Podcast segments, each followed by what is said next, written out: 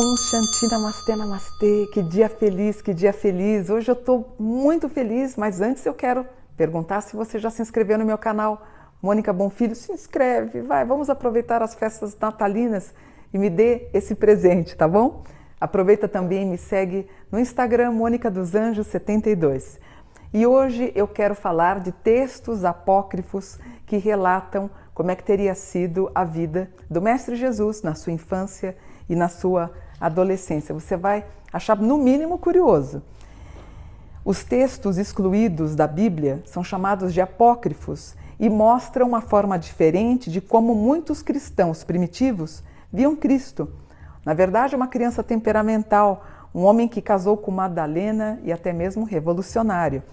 Os textos bíblicos, eles saltam do nascimento de Jesus para a adolescência na Páscoa, o seu batismo e a sua vida com os discípulos além do Calvário.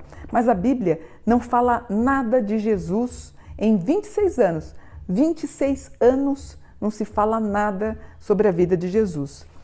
O que teria feito então Jesus na sua infância, adolescência e na sua parte da vida adulta?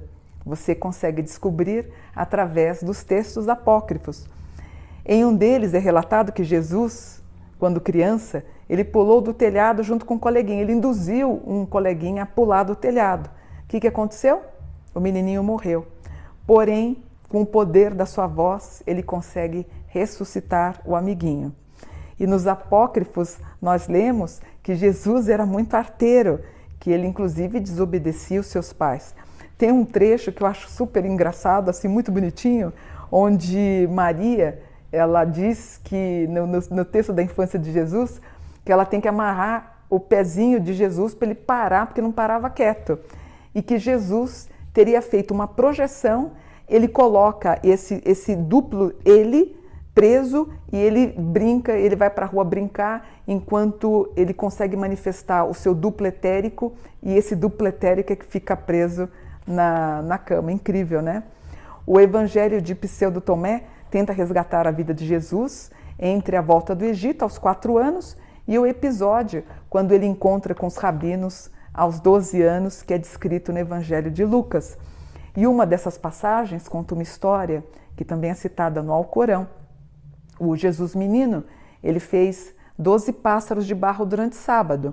E o seu pai, José, acabou repreendendo ele, porque trabalhar no sábado eh, não podia, porque era santo para os judeus, como é ainda hoje. Como resposta, Jesus soprou os pássaros de barro, que imediatamente ganharam vida. Em outra passagem, Jesus também dá vida a um peixinho morto. E numa outra ocasião, ele desafiou seus amiguinhos a subir por um raio de sol que entrava pela janela. Claro que ninguém topou, e ele mesmo teria caminhado sobre esse raio de sol. O mesmo evangelho mostra um lado um pouco conhecido e talvez sombrio de Jesus. O filho de um escriba, do escriba Anás, destrói uma pequena represa que o menino havia construído. E Jesus, furioso, lançou uma maldição para o Anás. Ele disse: Ficarás agora seco como uma árvore. E ficou a pessoa paralisada.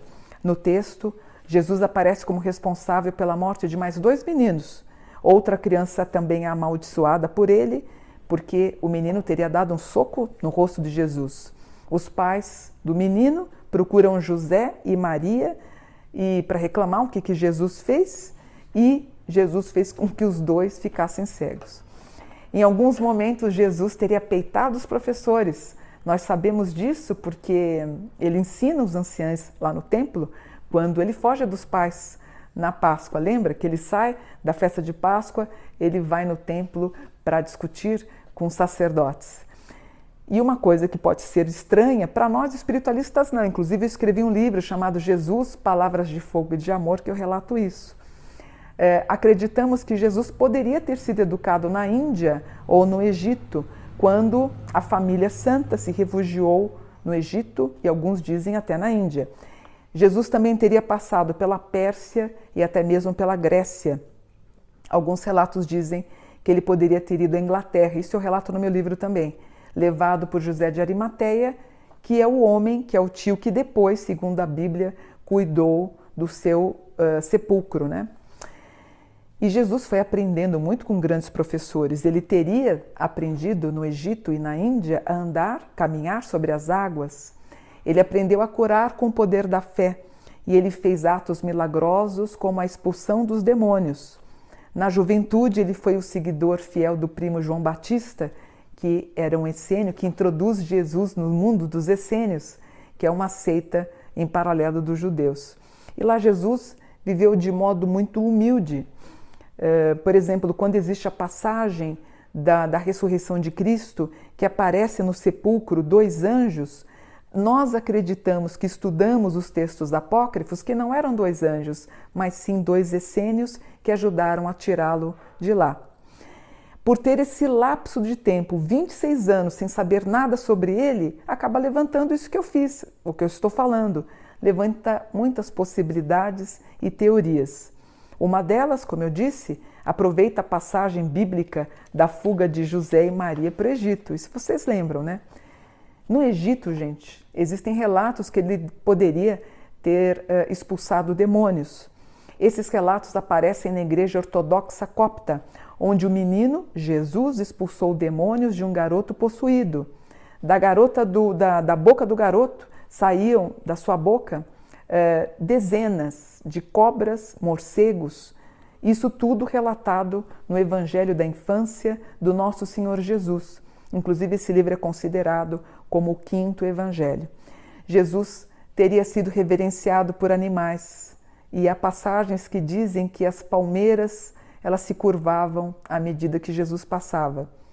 Também ele teria conhecido ali duas crianças que depois essas duas crianças eles foram os ladrões crucificados ao seu lado 30 anos depois. Salomé, uma das futuras seguidoras de Cristo, teria sido a sua babá e assistente de Maria, sua mãe, ou a mulher escolhida para educá-lo. O nascimento de Jesus está presente nos textos sagrados de outra religião, do Islã. Segundo o Alcorão, tal como a Bíblia, ele nasceu de uma virgem, mas ele é comparado a Adão, pois ambos vieram ao mundo diretamente pela vontade de Alá. Só que os muçulmanos, eles não chamam de filho de Deus ou filho de Alá. Para eles, Jesus foi o maior dos profetas antes de Maomé. Então, ele antecede Maomé. E também o anjo Gabriel, que fez a anunciação para Maria, tem uma enorme importância para o Islã, para o islamismo, porque durante 23 anos, enquanto Maomé estava criando, escrevendo ao Corão, o anjo Gabriel ele, ele aperta os pulmões, né, na tradição de Maomé, e diz para ele, Inkran, Inkran, que é recita, recita. E durante 23 anos, o Alcorão foi ditado pelo anjo Gabriel uh, eh, para Maomé. Que coisa linda, né? Maria, a mãe para os islâmicos, não deu à luz numa manjedoura, mas sim no deserto. E ela era uma mulher solteira, significado da palavra virgem. E ao sentir as dores do parto, Jesus em espírito teria falado para ela do seu útero, dizendo para que ela se chacoalhasse e chacoalhasse, segurando uma tamareira sob a qual ela estava abrigada. E aí Maria teria que comer os frutos que caíssem no chão e beber a água de um riacho próximo, que eram na verdade presentes de Alá, para que ela não sentisse as dores, e Jesus teria nascido logo em seguida. Nos apócrifos existem relatos que Jesus não teria escorregado do ventre da Maria, mas ele aparece automaticamente ao lado dela. E quando a parteira tenta pegá-lo, ela queima a sua mão. Talvez tenha aí a sua origem extrafísica, que algumas ocasiões já contei para vocês. As histórias da infância de Jesus são diversas e estão espalhadas por todo o mundo. Em um deles, que ele teria sido educado na Índia, como eu disse para vocês, e no Egito, e em monastérios do Himalaia. Mesmo a sua crucificação, inclusive essa história está no meu livro, Jesus, Palavras de Fogo, ele teria sido retirado antes que os soldados quebrassem as pernas para morrer asfixiado mais rapidamente.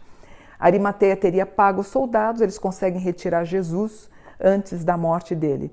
E aí sim ele teria sido tratado no local que é o sepulcro, junto aos essênios, que era lá quase um hospital. E que a ressurreição, na verdade, teria sido o restabelecimento dele passado três dias. Por fim, Jesus teria ido a Caxemira, mas antes ele teria passado pela Grécia e pela Pérsia e permanecido em território indiano até a sua morte aos 120 anos. Inclusive, existe um túmulo que acredita ser dele em Caxemira, texto esse e momento que eu relato no meu livro. Seu nome na Índia seria Yusasaf, que é o homem que cura os doentes. Ele propagava a paz e usava uma roupa branca, uma túnica branca sobre o corpo.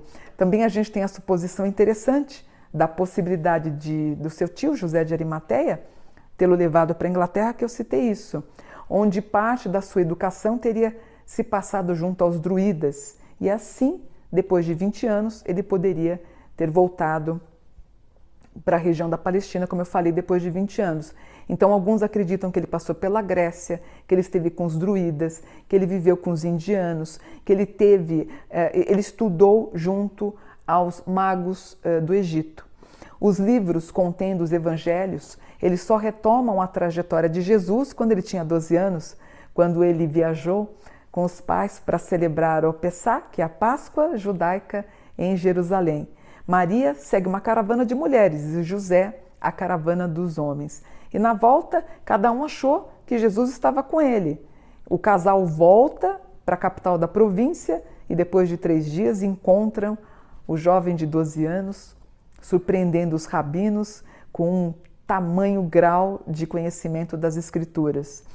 Eles tentam dar uma bronca no garoto, mas a reação deles espanta todo mundo. Jesus fala para os pais: não sabe que me convém tratar de assuntos religiosos com meu pai? Quando a Bíblia relata a passagem da Páscoa, fica claro que Jesus ele não era apenas um aprendiz da marcenaria ou ele seria um pedreiro. A palavra tecton define melhor um mestre de obras, um faz tudo. Ele sabia ler e escrever, ele falava quatro, cinco idiomas e conhecia as escrituras com muita profundidade. Nazaré não tinha escola, portanto, onde ele aprendeu tudo isso? Um, uma época em que as pessoas eram todas analfabetas, 99%, 98% era analfabeta, e um jovem já sabia quatro, cinco idiomas. Olha o grau de conhecimento. A cena do nascimento na manjedoura em Belém, acredita-se que não deve ter acontecido. Então, dá a entender que Jesus teve uma infância pobre, mas José, ele era um tecton, ele era um carpinteiro respeitado. E a gente crê na linhagem real de Maria, que era descendente de Davi. Numa ocasião, Jesus teria salvo seu irmão Tiago quando ele havia sido picado por uma cobra. Ele bastou assoprar a ferida e ele estava bom, quase morto. Ele volta e aí alguns perguntam, Mônica, você está maluca? Jesus não teve irmãos. Sim, Jesus teve irmãos. Isso não resta a menor dúvida. Os evangelhos citam seis irmãos, duas mulheres, das quais se desconhecem os nomes, e quatro homens: Tiago, Judas, José e Simão. Jesus também é um questionador. Ele desafiou os conhecimentos de pelo menos dois dos seus professores que acabaram desistindo de ensinar Jesus as leis judaicas, o que dá a entender que o jovem Cristo não tinha muita paciência para as aulas, que na época as aulas eram feitas de modo particular e eram caras. Mais do que isso, Jesus corrigia os professores e fazia questão de ensinar para os professores o real significado das Escrituras. Um dos seus professores, os seus tutores, de acordo com o Evangelho de Tomé, Tenta ensinar-lhe o grego. Disse o professor: diga alfa. E ele, Jesus, disse: primeiro, para eu te responder, me diga o significado de beta. Rebate então o jovem Jesus. Irritado, o mestre tentou bater em Jesus e quando ele fez isso, o professor caiu morto.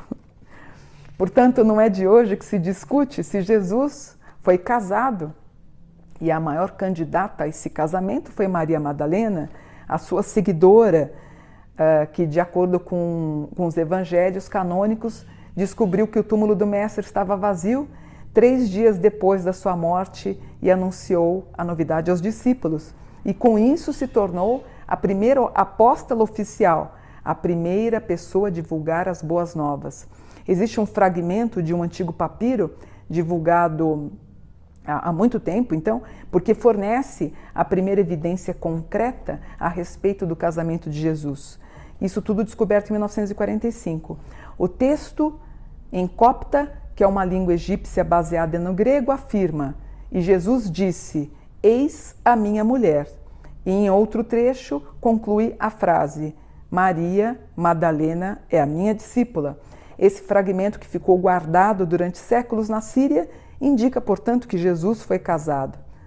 Os pesquisadores afirmam que trechos como esse fazem parte do Evangelho da esposa de Jesus, um texto apócrifo mais longo com informações sobre a vida conjugal do Messias.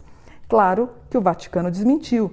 Disse sobre o celibato de padres e freiras, uh, que existe desde o século XII, e que os seguidores de Cristo, os católicos, devem se manter castos e que Jesus nunca foi casado. No século II, eles enfatizam a ideia da pureza de Cristo, até para que os seguidores ou as pessoas que fazem todo o apostolado, os padres, não se casem. E o poder da igreja continua, continua íntegro no Vaticano, porque sem filhos de padres não há herança a ser reclamada. Os historiadores dizem que não faz sentido nenhum um judeu do século I ter se mantido casto. Para mim, tudo isso é irrelevante. O chamado Evangelho da Esposa de Jesus tem semelhanças com o Evangelho de Maria, um texto descoberto em 1896 e publicado em 1955. Nele, Madalena é uma discípula importante, cujos conhecimentos dos ensinamentos de Jesus superam em importância até os ensinamentos de Pedro, que foi o primeiro bispo. No Evangelho de Maria, Pedro diz a Madalena: Irmã, sabemos que o Salvador te amava mais do que qualquer outra mulher. Conta-nos as palavras do Salvador, todas aquelas que você se lembra, aquela que só você sabe e nós não ouvimos, mas nós queremos te ouvir. Se Jesus foi casado, será que ele teve filhos? Não há evidências históricas nem relatos da época em que apontem que sim ou que não. Mas, com base na hipótese de Cristo ter sido casado com Madalena, é possível supor que existe uma árvore genealógica para os descendentes do filho de Jesus. E se isso aconteceu, dizem que essa linhagem está na França e outros dizem que poderia estar na Índia, em Caxemira. Eu sou pesquisadora sobre temas espiritualistas há mais de 40 anos. Eu escrevi um livro, como eu contei para vocês, eu sempre estou pesquisando os textos apócrifos. E tudo que eu comentei para vocês, que eu pesquiso, que eu leio, que eu acho importante, em alguns momentos eu acho curioso, quando ele rebate, quando ele afronta os professores, por exemplo, ou quando ele ressuscita os amigos quando ele estava brincando, tudo isso, para mim, não altera a magnanimidade, o, o, ser mag, quântico, vamos dizer assim, que é Jesus. Muda alguma coisa para você, sinceramente? Saber se ele casou ou não casou, o que ele fez, os princípios dele? Não muda em nada. Quanto mais eu leio, quanto, amor, quanto mais eu, eu, consigo pesquisar ao longo de 40 anos sobre a vida de Jesus, isso me remete muito nos tempos do Natal, mais eu amo esse ser chamado Jesus ele que tanto me inspira e me, eu fico cada vez mais literalmente apaixonada pelo conhecimento que ele nos proporciona e mais feliz saber que ele esse ser único, que ele abrange o catolicismo, o islamismo, o judaísmo em parte na vinda do, do Messias, da espera do Messias, que tanto se propagou, que para mim é ele, apesar que os judeus não o aceitam, e ele vem trazer essa reunião em espírito e trazer para o planeta principalmente para mim como espiritualista e você também que me assiste, a palavra-chave dele, que Deus é amor, amor é Deus. Então, viva Jesus e é por ele e tudo por ele que a gente tem que entender e respeitar e verificar que essa é a nossa grande missão de vida. Amai-vos uns aos outros como eu vos amei. Namastê, namastê, gratidão por um dia de luz, namastê.